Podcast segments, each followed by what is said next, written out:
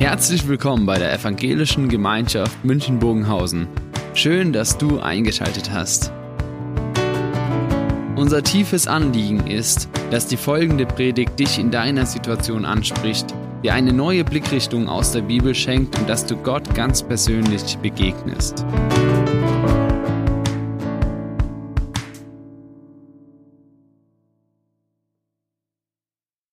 In dem Clip vorhin da steht am Anfang immer solche Schlagworte. Ich weiß nicht, ob sie euch noch auffallen, wenn man den Clip immer wieder sieht. Bewährt, verantwortlich, unfertig, noch viel, viel mehr. Das macht Glauben 2.0 aus. Das heißt, da ist etwas in Bewegung, da ist etwas, was gestaltet wird. Dort, wo ich dabei bin, wo ich auch ganz aktiv die Dinge mit gestalten soll, gestalten kann. Und dann haben wir diese verschiedenen Schwerpunkte und eben wie Michaela vorhin sagt, heute in diesem Thema nochmals der Umgang mit dem Auftrag von Jesus. Und wir hatten ja diesen großen Generalauftrag. Jesus hat viele Aufträge gegeben. Liebt einander, du sollst Gott lieben. Ja, und wir können jetzt vieles nennen. Aber in dem allen wie so als Oberthema und dabei werdet ihr meine Zeugen sein an eurem Leben wird sichtbar werden, dass ich in euch gegenwärtig bin. Und ihr werdet so diese Bibel sein, die in der Welt noch gelesen wird, wenn ihr den Deckel eures Lebens aufschlagt und Jesus erkennen lasst. Und wir hatten diesen Vers, der auch heute noch mal so als Leitvers steht. Ihr werdet die Kraft des Heiligen Geistes empfangen, sagt Jesus, vor Pfingsten. Nach Pfingsten heißt es, ihr habt die Kraft des Heiligen Geistes empfangen. Da, wo ihr Jesus euer Leben geöffnet habt ist er in eurem Leben gegenwärtig. Und deshalb werdet ihr meine Zeugen sein, sagt Jesus, egal wo ihr seid, in welchen Lebenssituationen. Wir hatten das letzte Mal dann geredet, wir sind Repräsentanten. Durch uns wird Jesus sichtbar und die Qualifikation, die wir haben, ist, dass Jesus in unserem Leben gegenwärtig ist. Mehr braucht's nicht. Und der Auftrag heißt dann, mach ihn einfach sichtbar durch dein Leben und nutze die Gelegenheiten. Und heute machen wir die Fortsetzung, einfach mal anzuschauen, wie geschieht es, so ganz praktisch Anregungen da nochmals aufzunehmen.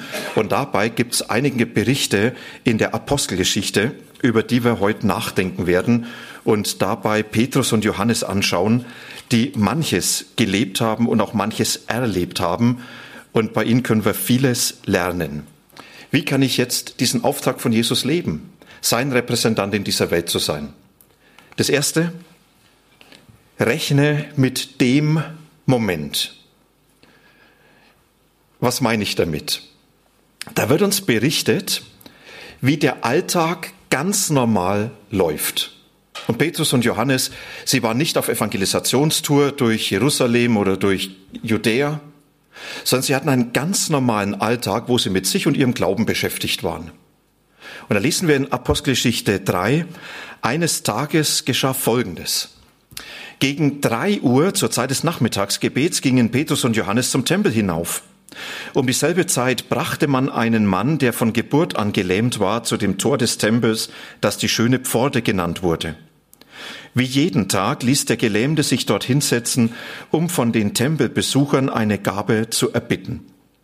Als er nun Petrus und Johannes sah, die eben durch das Tor gehen wollten, bat er sie, ihm etwas zu geben. Das ist Alltag. Auf der einen Seite Petrus und Johannes, die sagen, wir nehmen uns jetzt mal Zeit zum Beten. Ja, die ganz frommen Christen würden heute sagen, die wollten stille Zeit machen sich einfach Zeit zu nehmen, mit ihrem Leben bei Jesus anzukommen. Sie waren mit sich und ihrem Glauben beschäftigt. Sie waren mit sich und ihrem Leben beschäftigt. Also da war nicht die Frage im Hintergrund, wie können wir jetzt sofort Menschen von Jesus erzählen und was müssen wir tun und vielleicht so eine Pro-Christ-Veranstaltung in Jerusalem sondern das war einfach Alltag. Ich muss mit meinem Leben irgendwie klarkommen. Und das nehme ich mit hinein in die Gegenwart Gottes. Und auf der anderen Seite wird dieser Mann berichtet, der jeden Tag dort sitzt. Man hat sich wahrscheinlich gekannt. Man hat gewusst, ja, dieser Arme mit seinen Leiden. Und er hat sich versorgt dadurch, dass er einfach gebettelt hat. Und wisst ihr, wenn dieser Alltag so ganz normal weitergelaufen wäre, dann hätten Petrus und Johannes fünf Euro abgedrückt, hätten sie gesagt, kauft ihr einen Döner. Und der Gelähmte hätte gesagt, danke für diese Gabe, danke Gott, dass es solche Menschen gibt. Ja, und damit wäre das alles ganz normal weitergegangen. Ich glaube mal, das wäre so unser Leben gewesen. Und dann heißt es hier, dass der Moment kommt. Das, was so einzigartig ist, was so besonders ist. Denn da geht es weiter. Als er nun Petrus und Johannes sah, ja, bat er sie, ihm etwas zu geben. Die beiden blickten ihn aufmerksam an und Petrus sagt, sieh uns an. Der Mann sah erwartungsvoll zu ihnen auf, er hoffte etwas von ihnen zu bekommen. Da sagt Petrus zu ihm, Silber habe ich nicht und Gold habe ich nicht, doch was ich habe, das gebe ich dir. Im Namen von Jesus Christus aus Nazareth steh auf und geh umher. Und mit diesen Worten fasste er ihm bei der rechten Hand und half ihn, sich aufzurichten. Wisst ihr, man liest es so ganz schnell weiter. Und jetzt hat man an der Stelle für Petrus und für Johannes, dass sie merkten, jetzt ist ein ganz besonderer Moment gegeben. Es ist nämlich der Moment, jetzt Jesus ins Spiel zu bringen. Das ist die Gelegenheit, auf einmal eine Beziehung herzustellen zwischen der Lebenssituation des Gelähmten, der bedürftig ist, der Mangel hat, und zwischen Jesus. Und es, was Sie machen, ist nichts anderes, als zu sagen, weißt du, wir haben schon oft erlebt, wie Jesus Menschen äh, versorgt hat. Unser Glaube lebt davon, dass wir erlebt haben, Jesus, dem sind die Menschen nicht egal. Und er hat Bedeutung für dich und deine Situation. Davon sind wir überzeugt. Das macht unseren Glauben aus. Und deshalb stellen sie diese Beziehung her zwischen Jesus und ihm.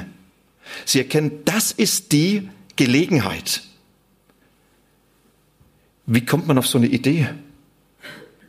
Ich weiß nicht, wer von euch durch die Stadt gehen würde und da sitzt jemand bettelnd und ihr geht hin und sagt, weißt du, Geld habe ich überhaupt keins.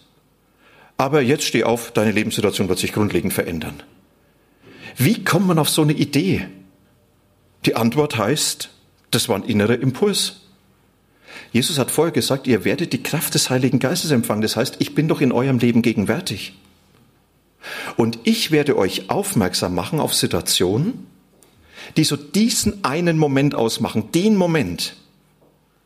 Und dann zu erkennen und zu merken, da ist ja jetzt eine Gelegenheit, die Gott gegeben hat, dass er sich in das Leben der anderen einmischt und ich bin beteiligt.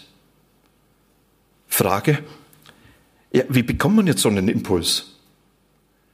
Jetzt können wir nicht sagen, wir machen am Dienstagabend hier einen Workshop, geistliche Impulse sensibel spüren und danach geht jeder raus, ja, und ist voll sensibel.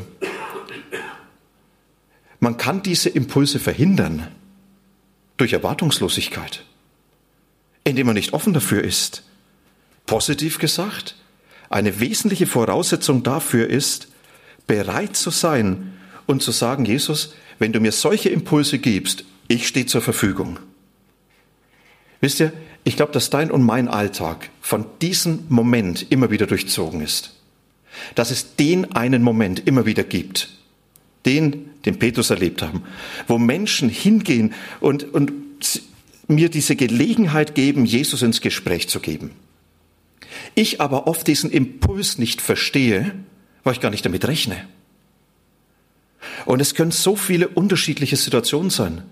Wisst ihr, da erzählt jemand von dem, was er Großartiges erlebt hat. Und vielleicht ist es dann der Moment, wo man sagen kann, weißt du, ich bin froh in dem Moment, dass man Gott danken kann. Ist doch nicht alles selbstverständlich. Hast du schon mal überlegt, Gott dafür zu danken? Tut gut. Da erzählt jemand von dieser Sorge, also heute überall Corona. Ne? Und man hat den Eindruck, die Menschen die planen schon ihre Beerdigung. Und dann zu sagen, ist es vielleicht der Moment zwischen der Sorge des einen und zwischen meinem Gott auf der anderen Seite, zu sagen, da gibt es einen großartigen Vers und an den halte ich mich. Dass Jesus sagt, werf doch deine Sorge auf mich, ich sorge für dich. Was, es gibt mir Gelassenheit. Deswegen gebe ich auch manchen noch die Hand. Oder ganz andere Situation. Wenn ein Dienst jemand tut, ja, man geht mal schön essen, und dann kann man sagen, hier, schaut mal, ich gebe dir dieses Dankeschön-Kärtchen. Steht in ein gutes Wort drin, wo man einfach auf Gott aufmerksam machen kann. Waren vor einiger Zeit mit amerikanischen Freunden, die uns mal besucht hat, unterwegs. Und sie wollten unbedingt Kaffee trinken gehen und nicht irgendwo, sondern im bayerischen Hof. Ich habe gesagt, das ist jetzt nicht meine Kragenweite, aber ich bin mit reingegangen. Und dann war diese alte Dame dabei und sie hat erlebt, wie eine der Bediensteten dort ziemlich schikaniert worden ist. Und hat sie die hergeholt. Und die hat so ein Kärtchen in Englisch dabei gehabt. Hat da einen Euroschein reingegeben, also nicht einen Ein-Euro-Schein, ja, sondern einen anderen. Und hat gesagt, ja, auf Deutsch übersetzt ja, äh, Sie haben uns so freundlich vorhin bedient. Und ich bin von Gott so reich beschenkt. Freuen Sie sich daran. Merkt ihr, es gibt den Moment. Gibt noch so viele andere Kärtchen da draußen, kann man das mal mitnehmen. Ja, das heißt, wie, wie erlebe ich diesen Moment, wenn ich früh aufstehe und wenn ich am Morgen bete, Jesus, ich bin heute bereit für den Moment. Heute bin ich bereit, ihn zu nutzen.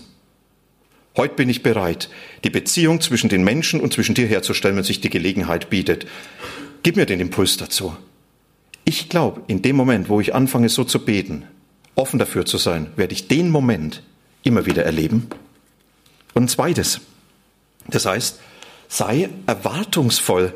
Ich weiß ja nicht, was Petrus und Johannes durch den Kopf gegangen ist, als sie dem Gelähmten gesagt haben, steh auf und lauf umher. Wären sie Deutsche gewesen, dann hätten sie erstmal Bedenken gehabt. Funktioniert es? Geht es? Ist es vielleicht eine Einmischung? Ich weiß nicht, ob sie Zweifel gehabt haben. Ich will sie jetzt nicht eindeutschen. In jedem Fall war ihre Erwartung größer als alle Zweifel und sie erwarteten nicht weniger, durch mich ist Jesus am Handeln. Durch das, was ich sage, ist Jesus gegenwärtig. Und durch das, was ich hier tue, wird eine Brücke von Jesus in das Leben dieses Menschen hineingeschlagen. Und Jesus hat Menschen oft gesagt, dir soll so geschehen, wie du geglaubt hast. Vielleicht ist euch der Vers schon ab und zu mal in der Bibel begegnet. Dir soll das geschehen, was du geglaubt hast. Und genau das hat Petrus und Johannes erlebt. Da lesen wir dann weiter. Und mit diesen Worten fasste Petrus ihn bei der rechten Hand und half ihn, sich aufzurichten. Im selben Moment kam Kraft in die Füße des Gelähmten und seine Gelenke wurden fest. Er sprang auf und tatsächlich, seine Beine trugen ihn, er konnte gehen. Der Mann folgte Petrus und Jesus in den inneren Tempelhof und immerfort lief er hin und her, hüpfte vor Freude und pries Gott.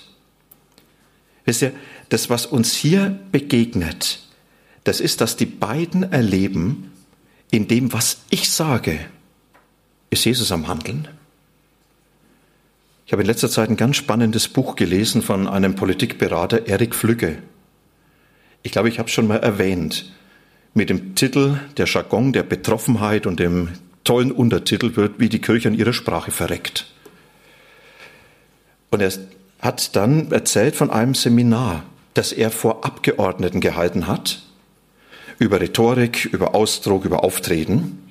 Er sagt, und dann sagt einer, wissen Sie, unser Problem ist nicht die Rhetorik, unser Problem ist, dass uns doch sowieso keiner zuhört. Wenn wir reden, bekommt doch sowieso keiner mit. Es ist doch egal, was wir sagen. Und er sagt, und in dem Moment hat er an eine Gruppe von Pfarrern, von katholischen Priestern denken müssen, die er begleitet hat, und sagt, und genau dasselbe Problem haben die geäußert. Wenn wir reden, hat es sowieso keine Auswirkung. Und er sagt, und darin liegt oft das Problem, dass wir nicht mehr erwarten, dass Jesus in unserem Reden und durch unser Tun selber was bewirkt, was für uns ist, das ist ganz schnell das ganz große Aber. Wissen, wir können jetzt diesen Text lesen und haben sofort das Aber da. Und dann kann ich sagen, ja, aber ich bin nicht Petrus. Und ich bin auch nicht Johannes, in Klammer, der mehr passiv dabei war. Und das ist ja schön, wenn die das so erlebt haben. Aber heute läuft das alles anders. Wo passiert sowas noch? Und außerdem wer hat schon Interesse, über Jesus zu reden? Und jetzt könnte Petrus sagen, kenne ich alles. Meinst du, bei mir was anders? Jetzt könnte Petrus sagen, ja, wir hätten sagen können, ja, wir sind nicht Jesus. Ja, als er noch da war, so richtig fassbar, ja, da hat's funktioniert. Denn wenn es bei uns nicht geklappt hat, hat er eingegriffen. Und woher weiß ich, dass das ist? Wir haben es doch auch anders erlebt, könnte Petrus sagen. Als der Vater den besessenen Sohn gebracht hat, da standen wir da wie die Pfeifen und haben nichts gekonnt. Und hätte Jesus nicht die ganze Situation noch gerettet, da wäre nichts passiert. Da hätten wir nur Worte gemacht. Und außerdem, dass die Menschen kein Interesse haben, schaut euch doch den Gelähmten an. Was der wollte, das war Geld. Der hat doch nicht gefragt, kannst du uns von Jesus erzählen? Wisst ihr, das Aber, das haben wir gut vor Augen. Aber selbst wenn Sie dieses Aber vor Augen haben, Ihr Glaube an den lebendigen Gott war größer, größer als das, was an Aber in Ihrem Leben ist. Sie haben damit gerechnet, mit diesem Impuls, dass es jetzt die Zeit, Jesus ins Gespräch zu bringen. Und Sie haben damit gerechnet, jetzt ist er gegenwärtig. Wisst ihr, an der Stelle sind wir herausgefordert, uns und auch Jesus was zuzutrauen Jesus was zuzutrauen, weil er am Handeln ist. Er ist derjenige, der interessiert ist, Menschen zu begegnen. Deinen Arbeitskollegen, Jesus sagt, den will ich unbedingt begegnen. Die Typen, die in der U-Bahn neben dir sitzen und die dich nerven, weil sie zu laut Musik hören. Das sind die, die Jesus begegnen will. Die Menschen, die dir im Alltag nahe sind. Ja, Jesus hat höchstes Interesse an ihnen. Nicht nur du bist von ihm geliebt, sondern auch diese Menschen. Und wenn du von Jesus redest, ist im Hintergrund der Gott auf der Suche, der durch deine Menschen, diese, äh, durch deine Worte diese Menschen erreichen will. Da müssen wir Jesus was zutrauen, was erwarten. Und wir dürfen auch uns selber etwas zutrauen, weil Jesus uns was zutraut. 2016 gab es ein denkwürdiges Fußballspiel. Die englische Nationalmannschaft hat gegen Island verloren. Also für alle Nicht-Fußballspieler, das ist ungefähr so, als wenn Michaela mich beim Fingerhakeln über den Tisch ziehen würde. Also so wäre das jetzt für die Engländer. Riesenblamage. Und dann hat ein Reporter Bobby Charlton gefragt. Ein alter Herr, Nationalspieler der Weltmeistermannschaft von 1966. Und er hat gesagt, Bobby Charlton, was für eine Blamage. Wie hätte die Weltmeistermannschaft von 1966 gegen Island gespielt? Und er sagt, wir hätten 1 zu 0 gewonnen. Warum nur 1 zu 0? Ach, wer, weißt du, wir sind alle schon weit über 70.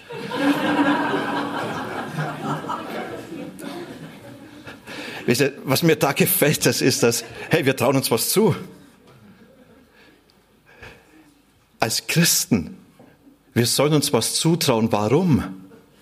Weil Jesus uns was zutraut. Und es, was er zutraut, er sagt, du bist mein Mann in dieser Welt. Du bist meine Frau in dieser Welt. Und ich traue dir zu, mich ins Gespräch zu bringen. Und ich traue dir zu, die Brücke in das Leben von Menschen zu schlagen. Und ich traue dir zu, dass du selber die Dinge so gestaltest, dass ich hier aktiv sein kann. Ich traue es dir zu. Und dann das Dritte. Bitte bleib normal. Für Petrus und Johannes war ja noch nicht Feierabend dann. Dann ging es erst richtig los. Denn der Geheilte hat natürlich Aufsehen erregt, der war bekannt, aber als der, der vor dem Tempel sitzt und nicht als der, der umherspringt. Und jetzt auf einmal läuft der umher und ihr könnt euch vielleicht ein bisschen vorstellen, was da ausgelöst wird. Und man hat nicht nur den Gelähmten im Blick, sondern auch die zwei Superheiler. Und man hat sofort sie ins Blickfeld genommen. Und für Petrus sofort wieder eine großartige Gelegenheit, Jesus ins Gespräch zu bringen. Und er sagt, Mensch, ja, das eine war eins zu eins. Und jetzt auf einmal nochmal ganz anders die Möglichkeit, die ganze Menschenmenge, die sich dort aufhielt im Tempel, Sie wurde auf ihn aufmerksam, als die Leute begriffen, dass der, der da hin und her sprang und Gott lobte, niemand anders war als der Bettler, der sonst immer an der schönen Pforte des Tempels gesessen hatte. Da waren sie außer sich vor Staunen über das, was mit ihm geschehen war. Der Geheilte wich Petrus und Johannes nicht mehr von der Seite, und als die Apostel in der sogenannten Salomo-Halle gingen, strömte das ganze Volk in heller Aufregung dort zusammen. Da nahm Petrus die Gelegenheit wahr, wandte sich an die Menge und sagte, Ihr Leute von Israel, warum seid ihr überrascht, dass dieser Mann auf einmal gehen kann? Warum staunt ihr uns an, als hätten wir das mit unserer Kraft und unserer Frömmigkeit zustande gebracht? Nein, der Gott unserer Väter, der Gott Abrahams, der Gott Isaaks, der Gott Jakobs hat auf diese Weise die Macht und Herrlichkeit sichtbar werden lassen, die er seinem Diener Jesus verliehen hat. Und dann erzählt Petrus die Geschichte, die er mit Jesus erlebt hat. Seine Geschichte. Wisst ihr das, was da auffällt? Petrus, er redet ganz normal. Wie man so redet. So hätte er auch zu seinen Fischerkollegen geredet. Er hat als Jude zu Juden geredet. Und er ist ganz er selber gewesen. Mit seinen Möglichkeiten und mit seinen Begrenzungen. Petrus hat da nicht gesagt, also jetzt muss ich euch etwas sagen. Unser Herr und Heiland, der Erlöser der Welt, der durch sein Blut mich reingewaschen hat und der in mir ist mit seiner ganzen Herrschaft und Herrlichkeit, der liebt euch. Weißt du, Manchmal werden Christen ja komisch, wenn sie anfangen, von ihrem Glauben zu reden. Dann nehmen sie auf einmal ganz komische Worte, die sie sonst nie verwenden würden. Da bekommen sie vielleicht manchmal sogar einen komischen Tonfall. Und was macht Petrus? Er bleibt ganz er selber. Er sagt, so wie ich rede, so wie ich von meinem Urlaub erzählen würde, so erzähle ich den Menschen von Jesus als Jude zu Jude. Er sagt, das ist unser Glaube, der Gott, unseres Vaters Abraham und so weiter. Und der ganze Bericht atmet, dass er einfach mit seinen Worten das sagt, was er ausdrücken kann. Weißt du, wenn der Moment da ist und du möchtest mit Menschen über deinen Glauben reden, bleib du selber. Werd nicht komisch. Erzähl so, wie du von deinem Urlaub erzählst. Und erzähl deine Geschichte mit Jesus. Erzähl, warum du glaubst, dass Jesus Bedeutung für den Menschen hat und was du selber erlebt hast. Und erstaunlich ist, dass Petrus dann sogar den Menschen seinen ganzen Glauben zumutet. Er entschärft nicht. Er spricht davon, dass Jesus gestorben ist, dass er auferstanden ist. Und damit stellt er sich ins Schussfeld und er mutet ihnen den ganzen Glauben zu. Weißt du, mute den Menschen deinen Glauben zu. An einen Gott, der einfach nicht erklärt werden kann. An einen Gott, der nicht in allem logisch begründet werden kann, aber der erfahrbar ist und den du erlebst. Bleib du selbst. Und dann hat Jesus am Ende, hat Petrus am Ende diese Menschen einfach Jesus überlassen. Er hat dann nicht gesagt, so und jetzt äh, gleich morgen Hauskreis, wir treffen uns wieder und alle, die sich schon bekehren wollen, die können jetzt gleich kommen und die anderen, die noch nicht, die müssen dann morgen nochmal, sondern dann haben sich die Wege getrennt. Petrus hat gesagt, das ist der Moment, den nutze ich so wie ich kann und dann überlasse ich die Menschen einfach Jesus. Ich würde manchmal gerne noch mehr tun. In der vergangenen Woche habe ich eine Traueranzeige bekommen von jemand, der mit mir in der Klinik auf der Krebsstation lag. Der letzte, der noch gelebt hat. Wir hatten viel Kontakt zueinander. Ich habe ihn immer wieder getroffen, als er hier war. Ich habe ihm immer wieder so einen kleinen Impuls von meinem Glauben gegeben, habe gesagt, du, ich bete für dich. Es war ihm sehr wichtig. Und dann ganz überraschend, von jetzt auf gleich, gestorben. Ich habe gedacht, Mensch, hätte ich Ihnen nicht noch so viel weiter sagen wollen? Wir haben kein Übergabegebet gesprochen. Ich hätte Ihnen so gern noch erzählt, was es heißt, dass der Himmel wartet, so dass er vielleicht noch mehr verstanden hat. Nee, war keine Gelegenheit. Ich habe ihn einfach Jesus überlassen können. Ich kann nur sagen, er wird was draus machen.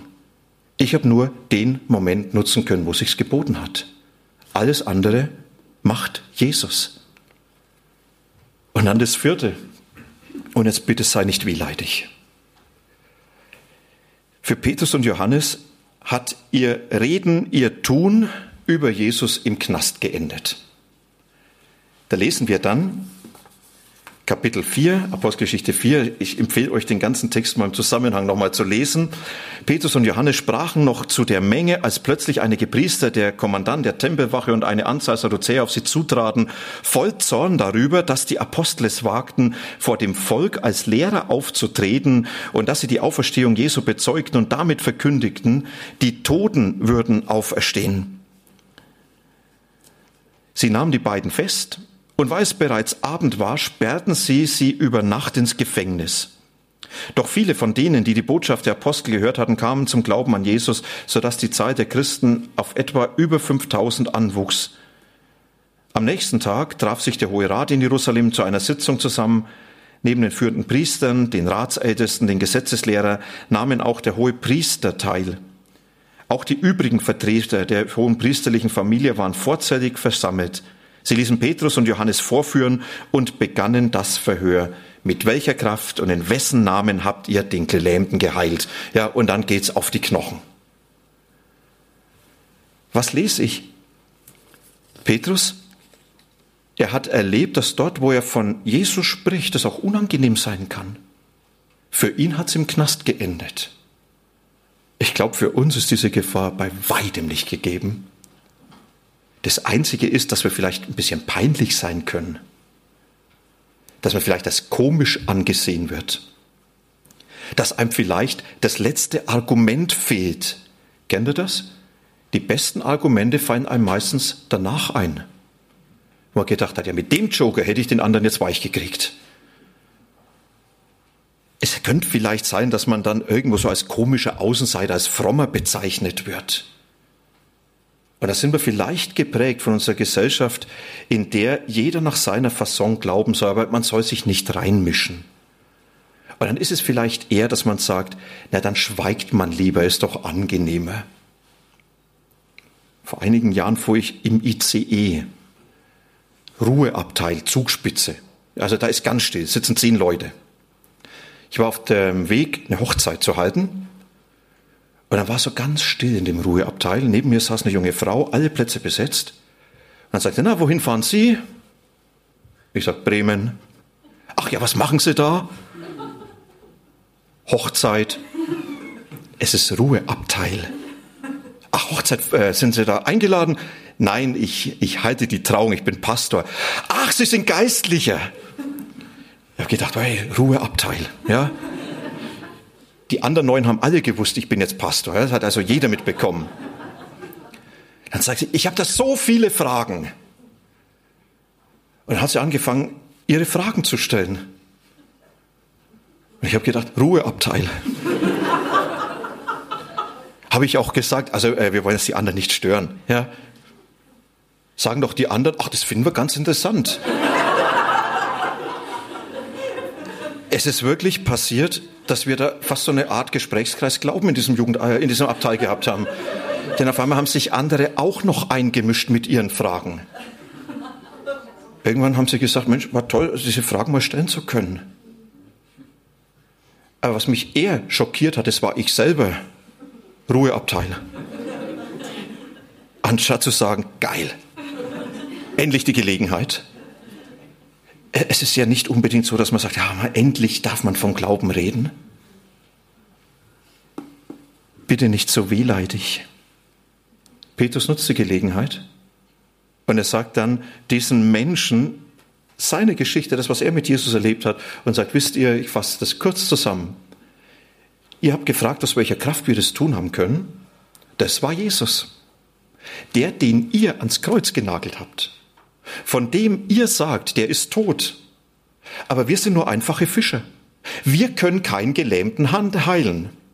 Also entweder hat Jesus das getan, dann ist er ja lebendig. Dann habt ihr auch mit ihm zu rechnen. Oder ihr müsst eine andere Erklärung liefern. Da sind wir mal gespannt. Und dann heißt es, sie haben sie noch bedroht. Sie haben ihnen gezeigt, wenn ihr jetzt nicht die Klappe haltet, dann wird es euch noch schlimmer gehen. Und Petrus hat nur gekontert, uns ist es auf jeden Fall unmöglich, nicht von dem zu reden, was wir von Jesus gesehen und gehört haben. Nicht rechthaberisch, nicht anklagend, sondern so, dass er sagt, ich möchte, dass ihr Jesus begegnet und ich mit meiner Geschichte euch den Anstoß geben kann. Ich möchte dazu beitragen, dass ihr mit Jesus zusammenkommt. Oder wie es John Ortberg so schön gesagt hat, es geht darum, Menschen, die wir lieben, mit dem Jesus zusammenzubringen, dem wir folgen. Menschen, die wir lieben, mit Jesus zusammenbringen, dem wir folgen. Und ein letztes, bete, bete, bete. Die Frage, das hört sich doch alles gut an. Woher habe ich die Fähigkeit, so von Jesus zu reden, dass da ein Brückenschlag passiert? Wie erkenne ich diesen einen Moment? Woher habe ich das an Vertrauen, dass er am Handeln ist? Woher kann ich dann auch sagen, jetzt mit meinen wenigen Dingen, die mir möglich sind, weiß ich, dass Gott was bewegt. Ja, woher kommt das alles? Und der Schlüssel findet sich später, wenn es um das Gebet geht. Und dann heißt es, in diesem ganzen Text, sobald Petrus und Johannes wieder auf freien Fuß waren, gingen sie zu den Mitchristen, berichteten ihnen, was die führenden Priester, die Ratsältesten zu ihnen gesagt hatten. Die Reaktion der Versammelten auf das, was sie hörten, war, dass sie alle gemeinsam und einmütig sich an Gott wandten. Sie haben angefangen zu beten. Und es war nicht nur, dass Petrus sagen konnte, wir haben von Jesus erzählt, sondern er hat auch erzählt, und dafür haben sie uns ganz schön Druck gemacht. Und dann beten sie, und was beten sie? Nicht, Jesus nimmt den Druck weg, greif ein und mach uns gute Verhältnisse, mach uns zum Liebling der Nation, sondern sie haben nur gebetet, höre nun, Herr, wie sie uns drohen und hilf uns als deinen Dienern furchtlos und unerschrocken deine Botschaft zu verkündigen. Erweise deine Macht und lass durch deinen Namen deines heiligen Dieners Jesus Kranke geheilt werden und Wunder und außergewöhnliche Dinge geschehen. Und nachdem sie in dieser Weise gebetet hatten, bebte die Erde an dem Ort, an dem sie versammelt waren. Sie wurden alle mit dem Heiligen Geist erfüllt und verkündigten die Botschaft Gottes weiterhin frei und unerschrocken. Wisst ihr, der Schlüssel ist Gebet. Ich rede mit Jesus über mein Zeuge sein. Und ich sage, Jesus, ich bin da. Ich bin bereit für den Moment. Das kann ich aber nur, wenn ich weiß, dass du auch da bist. Und beten heißt, dem zu begegnen, der da ist und mit dem ich rechnen kann. Und es nicht nur allein, sondern auch gemeinsam zu beten, einander zu unterstützen, für die Momente zu beten und dann damit zu rechnen, dass Jesus wirksam ist in dem, was ich sage, so wie ich bin, so wie ich kann, mit den wenigen Dingen, die eigentlich nicht viel bewirken, aber wenn Jesus darin wirksam ist, auf einmal Dinge passieren, die etwas von seiner Wirklichkeit zum Tragen bringen?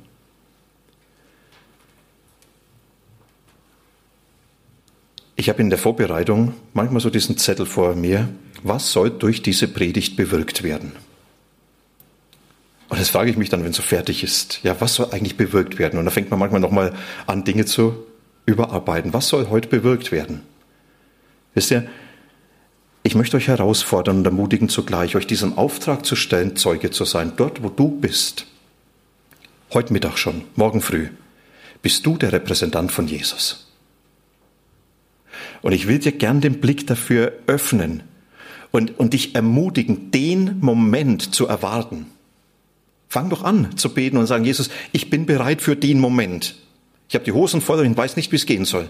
Ja, aber der Moment, wenn er kommt, ja, ich bin bereit und erwarte doch nicht weniger, als dass Jesus durch dich handelt. Wenn du in deinen eigenen Worten, mit deiner Geschichte dem Nächsten erzählst, was Jesus für dich bedeutet, dann erwarte nicht weniger, als dass Jesus durch dich und deine Worte diesem Menschen begegnet. Und ich möchte die Angst nehmen, sei nicht so wehleidig, sondern geh das Wagnis ein. Es geht darum, dass Jesus beim Menschen ankommt. Und rechne doch damit, dass Jesus dadurch etwas bewirkt.